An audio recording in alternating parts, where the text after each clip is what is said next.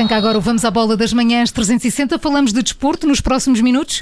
Miguel Viterbo Dias, bom dia. Vamos aos destaques. Bom dia, Portugal é campeão do mundo de futsal. A seleção nacional chega hoje por volta do meio-dia e meia. Vai ser recebida por Marcelo Rebelo de Sousa às três da tarde no Palácio de Belém, junto ao título do Mundial ao título europeu conquistado em 2018.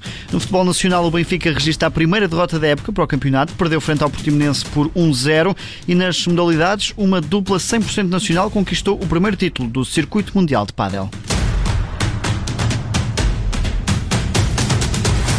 E depois da conquista do Campeonato do Mundo, Miguel Vítor diz a seleção portuguesa de futsal vai ser recebida hoje pelo Presidente da República. Campeões do mundo, depois de conquistada a Europa, a seleção portuguesa de futsal acumulou os dois maiores títulos da modalidade. A equipa de Jorge Brás venceu a Argentina por 2-1 e é pela primeira vez campeã do mundo de futsal. A seleção nacional tem chegada prevista a Portugal ao meio-dia e meia, vai ser recebida depois pelo Presidente da República, Marcelo Rebelo de Sousa, quando passarem três da tarde, uma recepção que está agendada para o Palácio de Belém.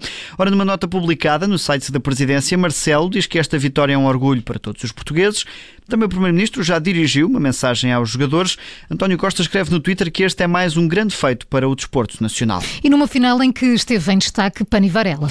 Foi o herói que marcou os dois golos para a seleção, inaugurou o marcador aos 15 minutos, voltou a marcar depois aos 28, já na segunda parte. Logo de seguida a Argentina reduziu através de Claudino, mas não foi suficiente. Ora, no final do jogo, Pani Varela, o homem que marcou os dois golos da seleção, elogia a força que os adeptos deram aos jogadores. Este grupo todo, esses adeptos todos, nós somos uma nação valente. Nós lutamos sempre até ao fim, independentemente de ser bem jogado, mal jogado, o que conta no fim é o placar 2-1 Portugal. Estamos no topo do mundo. Estávamos no topo da Europa, agora passamos para o topo do mundo. Não há mais nada a dizer. Minha gente, vamos embora. Pani Varela, no final desse jogo, do topo da Europa para o topo do mundo, já na conferência de imprensa, o selecionador nacional Jorge Brás brincou com o facto de agora Portugal acumular estes dois títulos. Eu meti-me num trabalho dos diabos hoje. Agora, em vez de rivalidar um título, tenho que rivalidar dois. Estou tramado. tenho um para revalidar em janeiro ou fevereiro e agora parece que tenho que, revalidar dois antes do fim do contrato se não sou despedido. Portanto, hoje meti-me nos trabalhos dos diabos. Não é continuar a trabalhar. Esta semana de certeza que vai ser desfrutar muito. Eh, o próximo domingo já entramos em estágio com a seleção feminina, com o sub-19 e já vamos começar a ligar o chip europeu. Jorge Brás, que disse ainda na flash interview que a equipa comprometeu-se a dar a vida por Portugal e conseguiu atingir esses objetivos. Ora, na análise a esta vitória, o antigo jogador da seleção de futsal, João Marçal, que acompanhou o relato em direto na Rádio Observador, diz que este é um momento inacreditável para a modalidade. Acho que é fantástico isto que estes homens conseguiram fazer hoje. Uh, estamos todos parabéns, isto é um marco histórico, histórico mesmo. Estou emocionado porque foi um trabalho fantástico desta equipa técnica, toda a Federação Portuguesa, de todos estes jogadores que merecem este título e isto é uma coisa inacreditável.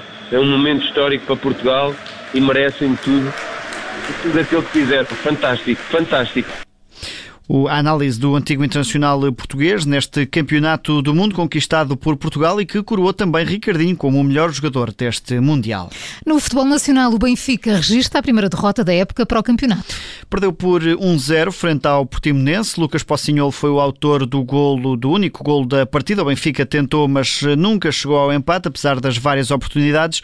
No final do jogo, o técnico dos encarnados Jorge Jesus admite que não faltaram oportunidades e diz que os jogadores podem sair de cabeça levantada.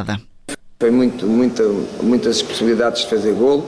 Contra uma, uma equipa que defensivamente é grande, o jogo aéreo é forte, defendeu-se bem, mas hum, muitos momentos de jogo para nós podemos ter feito gol. Uh, não fizemos, uh, o que é importante foi aquilo que eu disse aos jogadores quando acabou o jogo. Tem estado de cabeça levantada porque perdes a oitava jornada num jogo onde, onde tudo deu para tu teres ganho repetindo, o futebol é, tem, tem, é um desporto coletivo que nos atraiçoa com muita facilidade.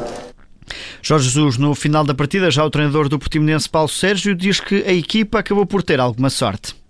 O Benfica tem um futebol eh, brilhante, tem, tem situações para golo fantásticas, em que nós, com a nossa abnegação, com a nossa entrega, conseguimos bater, manter a baliza a nulos e principalmente na primeira parte tivemos saídas muito interessantes, eh, momentos de posse, a demonstrar a personalidade também que, que os nossos jogadores têm. E pronto, como eu disse, não, não, se, não se pontua, não se muito menos se vence no Estádio da Luz, só uma ponta de sorte e eu reconheço, tanto temos a humildade para reconhecer que essa ponta de sorte hoje esteve do nosso lado, um, mas não posso deixar de, de devolver todo o meu grupo um grande abraço uh, de muito orgulho.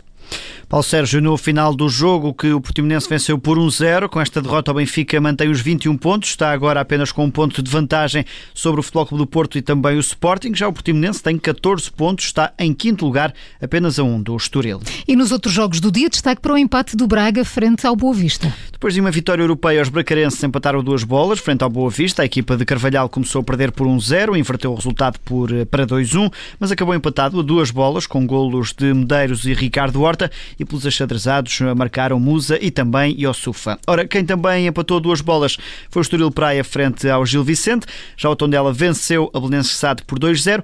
O campeonato para agora novamente para compromissos das seleções nacionais. E em Inglaterra, o Manchester City empatou frente ao Liverpool. O Liverpool de Jurgen Klopp e o Manchester City de Pep Guardiola empataram 2 igual no jogo da Premier League. Pelo Liverpool marcaram Mané e Salah, enquanto pelos Citizens os gols foram apontados por Phil Foden e Kevin De Bruyne. Ora, o City andou sempre a correr atrás do resultado, num jogo onde entrou com João Cancelo, Rubén Dias e Bernardo Silva, que esteve em particular destaque e que no fim mereceu elogios de Pep Guardiola, que diz que o português é um jogador excepcional. Já pelo Liverpool, Diogo Jota foi também titular nesta partida. O Liverpool que está em segundo lugar a um ponto da liderança, já o City está em terceiro a dois desse topo da tabela. E em Itália, José Mourinho conquista mais uma vitória pela Roma. A Roma que venceu o Empoli por duas bolas a zero. Pela equipa da capital italiana marcaram Pellegrini e Mkhitaryan, um golo em cada parte. Depois da derrota frente ao Lazio, na semana passada, a equipa de José Mourinho voltou às vitórias na Série A, o campeonato italiano. A equipa do, do treinador português, que segue no quarto lugar da tabela, está a seis pontos do líder, o Nápoles, que ainda não perdeu. Ainda em Itália, Rafael Leão voltou a marcar pelo AC Milan, venceu o Atalanta por 3-2. Foi o segundo jogo eh, consecutivo do português a faturar. Rafael Leão marcou aos 78 minutos minutos, quando o Milan eh, passou a vencer por 3-0. O Atalanta ainda reduziu para 3-2 nos minutos finais, mas acabou mesmo por perder. E Miguel Viterbo Dias, no motociclismo, Miguel Oliveira foi 11 no Grande Prémio das Américas. O português partiu do 18º lugar, recuperou sete posições, foi também o melhor resultado desde o quinto lugar na Holanda, num campeonato do mundo que está cada vez mais decidido. Ora, apesar da vitória do espanhol Marc Marques neste grande prémio, o segundo lugar de Fábio Quartararo faz com que o francês possa conquistar o Campeonato do Mundo já no próximo Grande Prémio em Misano, em Itália. E no pádel, as jogadoras portuguesas Ana Catarina Nogueira e Sofia Araújo conquistaram hoje o primeiro título do circuito mundial. Venceram o Challenger de Albacete, em Espanha, frente às espanholas Carmen Gonaga e Bea Caldera, depois de assegurarem a primeira final do World Paddle Tour, a jogarem juntas. As portuguesas precisaram de três sets, com os parciais de 6-3, 6-7 e 6-3, para derrotar as adversárias, também elas estreantes em finais no circuito mundial. Ora, esta foi uma final que se prolongou durante duas horas e meia. Na Catarina Nogueira e Sofia Araújo, que fizeram assim história, tornam-se a primeira dupla 100% portuguesa a conquistar um troféu no circuito mundial da modalidade. E Miguel Viterbo Dias, que outras notícias marcam também a atualidade esportiva? Ora, durante este eh, fim de semana, Portugal assegurou em Itália mais três medalhas nos europeus de ginástica acrobática, uma de prata e duas de bronze, no final do concurso de all-around, isto em júniores. A medalha de prata foi conquistada por Liana Aceiceiro, Maria Gaspar e também Filipa Henriques. No, um, ehm, no que toca ao basquetebol, arranque da Liga Portuguesa, depois da vitória do Sporting frente ao Alvarense, o Futebol do Porto também não facilitou e venceu o Cabo Madeira por 71-41, apesar de o jogo começar até uh, com com eh, alguma competitividade. Já ao intervalo, a vantagem era grande para o Futebol Clube do Porto, que depois eh, confirmou essa vitória. Por fim, no voleibol Supertaça, que se jogou também este fim de semana, com vitória do Benfica por 3-2. Os encarnados conquistam assim a 11 Supertaça depois de vencerem o grande rival, o Sporting. O jornalista Miguel Vitero Dias, com Vamos à Bola, da Rádio Observador, quarta-feira a mais para ouvir, sempre depois da síntese das sete e meia. Obrigada, Miguel. Bom feriado. Obrigado.